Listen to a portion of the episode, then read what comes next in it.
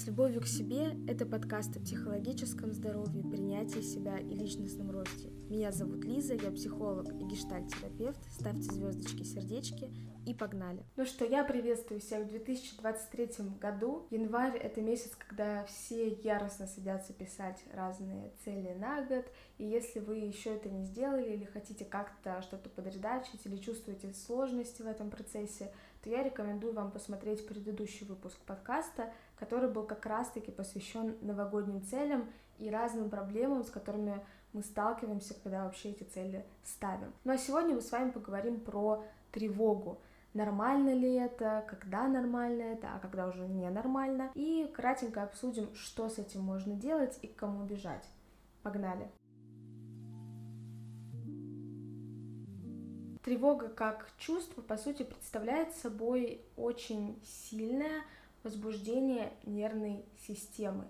И, по сути, эта тревога как бы готовит нас к определенной реакции. То есть у нас получается такая некая боевая готовность, и в случае чего, если все-таки что-то опасное произойдет, у нас уже будет организм готов к реакции, да, бей или беги, грубо говоря, к реакции, которая нас постоянно спасает. Поэтому как э, человеку, как э, биологическому виду иметь тревогу абсолютно нормально. Но не расходимся, потому что есть еще так называемая тревожность. И об этом мы поговорим дальше. Когда чаще всего возникает тревога? Попробуйте сами проанализировать, когда вы чаще всего сталкиваетесь с этим чувством.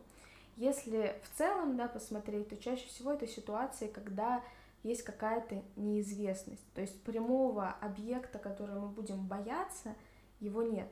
Да, то есть, э, если мы видим злую собаку, у нас есть объект, и мы боимся конкретно ее, испытываем страх. Но если мы не знаем, выскочит сейчас эта собака из-за угла или все-таки нет, мы находимся вот в этой тревожности, в режиме боевой готовности. И ситуации неизвестности, они, в принципе, могут быть не только, да, ситуациями реальной опасности, но и, в принципе, да, ситуации неизвестности. Не знаю, что я получу завтра на экзамене, не знаю, там, смогу ли я с этим справиться и так далее. Пример, который я только что привела про экзамен, это банальнейший пример ситуативной тревожности. То есть тревожности, которая поднимается на какие-то определенные стрессовые ситуации. И это абсолютно нормальная тревога, она есть у всех, и она, конечно же, снижается, когда ситуация исчерпана, когда все это закончилось. Вот это чувство напряжения, тревоги, оно тоже исчезает. Конечно же, личностная тревожность, о которой мы поговорим дальше, то есть такая тревожность, которая является уже вашей характеристикой личности, конечно же, она вмешивается на то, как вы реагируете на ситуации. Возможно, те ситуации, которые для одних не особо такие вот прям тревожные, для вас могут быть более тревожными. Но это уже такой индивидуальный компонент. С ситуативной тревожностью, то есть тревожностью, которая возникает на ситуации, мы работаем абсолютно простым способом. Есть очень много разных именно упражнений, когда вы можете расписать э, логически да, свою тревогу, расписать различные пути решения, если вдруг произойдет то, что вас тревожит и пугает, расписать э, да, свои чувства и так далее. То здесь, в принципе, даже какой-то такой глубинной работы особо не требуется, потому что это ситуация. Вы все равно так или иначе будете по поводу нее тревожиться. Единственное, что вы можете, это немножечко эту тревожность снижать. Ну а личностная тревожность, как я уже сказала, это тревожность, которая является, ну, грубо говоря, чертой вашей личности. То есть для вас довольно-таки типично тревожиться или, например, более-менее постоянно или часто находиться в таком вот тревожном состоянии. Личностная тревожность может быть на разном уровне, может быть очень высокой, и тогда мы все-таки да, начинаем задумываться, а все ли нормально, не нарушена ли у вас адаптация, нормально ли вы там социализируетесь, все такое. А, либо же она может быть не очень сильно повышена, и это нормально. Поэтому переходите в мой телеграм-канал, я его оставлю в описании под этим видео. И если же вы смотрите, слушаете его на других площадках, то мой телеграм везде в описании подкаста написан. Там я оставлю тест на тревожность, на ситуативную личностную тревожность. И вы сможете посмотреть, какое у вас соотношение вот этих видов тревожности. Конечно, довольно-таки повышенная личностная тревожность обычно говорит нам о том, что действительно у человека были какие-то, может быть, ранние травмы или довольно-таки тревожная обстановка, в принципе, в семье или его родители были тревожными. В общем-то, здесь уже, да, это не просто там расписать, сделать какое-то упражнение, здесь работа уже более глубинная у нас с вами идет. Здесь, конечно, мы также работаем и с когнитивным компонентом, то есть э, ваша задача максимально анализировать свои мысли, понимать, когда у вас поднимается тревога, может быть, с чем-то определенным это связано, и делать вот этот неизвестный страх известным, да, то есть я вначале сказала, что часто тревожность это такой э, страх без объекта. Вот пробуйте этот объект находить, потому что когда как бы тайна становится явным, становится чуть-чуть полегче. За личностной тревожностью могут быть часто спрятаны разные страхи, более глубинные. К примеру, да, ваш партнер э, когда он как-то уезжает, не знаю, вы там не видитесь какое-то время, общаетесь просто по переписке, у вас поднимается тревога. Вы ходите просто, да, постоянно в напряжении, постоянно думаете, анализируете, да, вот его там слова, то, что он там написал, не знаю, мало вам написал, вам кажется, да, наверное, что-то происходит, мы как-то друг к другу охладели, и вы вот постоянно, вот постоянно, да, на этой э, тревожности. Если посмотреть туда более глубоко, то вполне может оказаться, что это глубинный страх отвержения, страх одиночества, да, и тогда мы будем как раз-таки обращаться к травме отвержения и смотреть, ну, что это у вас был за такой опыт, где вы когда-то были отвергнуты, откуда этот страх появился. Поэтому очень важно, когда вы испытываете вот эту вот тревожность, находить реальный глубинный страх, и с ним уже гораздо проще работать, уже гораздо проще опять же, логически его как-то развинчивать, чем когда вы в тревожности и ощущение, что абсолютно непонятно, из-за чего это состояние сейчас с вами. Давайте теперь обсудим вот такой важный момент, а как понять, что ваша тревожность, она уже ненормальная, она перешла за грани нормы. Самый яркий сигнал — это дезадаптация, то есть когда ваша адаптация как э, социального биологического вида нарушается. То есть э, те обычные вещи, которые раньше вы делали легко, ничего в них такого не было, вы стали у вас вдруг появились сложности в этом. В общем-то, ваша обычная жизнь, да, она начинает действительно меняться, какие-то э, вещи становятся невозможными или очень сложными, или вы не делаете, да, то, что необходимо для вашего выживания. Ну, грубо говоря, нарушается сон, нарушается питание ваше, да, аппетит. Социальная дезадаптация, то есть вам тяжело общаться с людьми. Вот эта тревожность, которая вызвана, да, общением с людьми, она, грубо говоря, побеждает, и вы понимаете, что, ну нет, мне настолько тревожно и страшно, да, сейчас вот выходить и общаться с этими людьми, что лучше я останусь дома.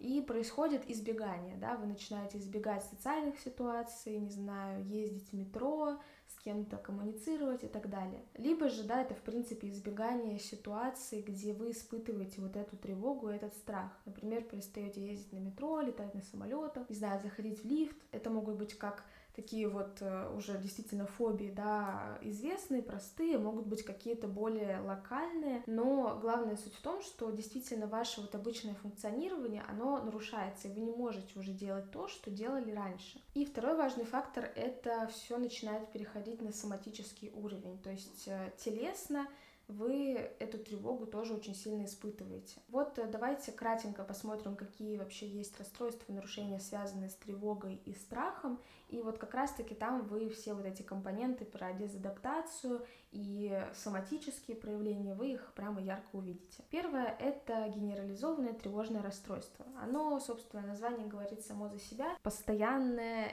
тревога, постоянно вы в ней находитесь, вот ни на секундочку она не отступает, да, то есть бывает там при других расстройствах, что, ну вот, не знаю, не поехал в метро, и, в принципе, мне спокойно. А здесь это такое вот латентное, постоянное состояние, и за счет этого очень сильное напряжение, например, мышц, да, потому что когда вы в принципе, потревожитесь, у вас напрягаются мышцы, да, помним про вот эту боевую готовность, а представьте, вы постоянно в этой тревожности, и по итогу ваши, ну, действительно, вы можете испытывать боль в мышцах. Потоотделение, жар, в общем-то, такой симптоматики соматической достаточно много. Плюс из-за того, что вы постоянно находитесь в таком тревожном состоянии, постепенно к этому может присоединиться и депрессия. Но первично здесь будет, конечно же, тревога. Следующее — это паническое расстройство. и оно состоит, в общем-то, из ряда повторяющихся панических атак. Их может быть от э, двух до большого количества, но если вы когда-либо в жизни испытывали около двух панических атак, и вы по поводу этого начинаете испытывать сильную тревожность, то стоит об этом задуматься. Первая паническая атака при паническом расстройстве часто случается как раз-таки ну, на фоне каких-то переживаний, тревог, страхов и сильного напряжения, переутомления. Ну, в общем-то, случается эта первая паническая атака, и вы на ней очень сильно фиксируетесь, либо эмоционально, либо разум, постоянно, да, не думаете. И из-за того, что вы начинаете, не знаю, контролировать свои вот эти физиологические симптомы, начинаете прислушиваться к своему сердцебиению, к своему дыханию, вы настолько сильно да, становитесь на этом зациклены, что рано или поздно эта паническая атака опять повторяется. То есть, по сути, паническая атака, паническое расстройство — это такой страх страха, да, я боюсь, что я испытаю снова вот этот страх, вот эту дикую панику. Отсюда же можно выделить и агорафобию, она часто идет либо отдельно, либо может вырастать из панического расстройства. Это когда вы боитесь остаться без помощи. По-разному ее называют. Некоторые говорят, что это страх открытых пространств, но самая главная суть это то, что вы, например, выходите из дома на улицу и понимаете, что никто, если что, если у вас там случится паническая атака или еще что-то, никто не сможет вам помочь. Или наоборот, да, в толпе людей, наоборот, вас там засмеют и так далее. Поэтому лучше оставаться дома, никуда не выходить. И вот это про агорафобию, то есть когда вы не то что людей боитесь, а вот именно того, что с вами что-то случится, никто не сможет вам помочь. Поэтому лучше оставаться дома с близкими людьми. Следующее это социофобия, это именно как раз-таки страх э, и сильная тревога, когда вы находитесь рядом с людьми. Ощущение, что именно с вами что-то не так, что все это видят, все это замечают, да, вот этот типичный пример, что вы идете по улице, кто-то на вас там чуть-чуть глянул, все, вам уже кажется, что с вами что-то не так, начинаете на себя смотреть, думаете, так, может быть, у меня там что-то размазалось на лице, я не так сегодня оделся, да, то есть такая вот фиксация на том, что со мной что-то не так, и в связи с этим постоянно вот эти тревожные мысли, и из-за этого, конечно, очень тяжело находиться среди людей. Но именно социофобия, да, характеризуется, опять же, дезадаптация, то, что вы перестаете быть, да, вот в этом обществе людей, вы избегаете этого. Пока вы можете это хотя бы немного преодолеть и все-таки пойти на контакт, там, познакомиться с кем-то новым, не знаю, выступить на публике, да, через сильный страх и тревогу, это еще входит, да, в рамки вашей адаптации.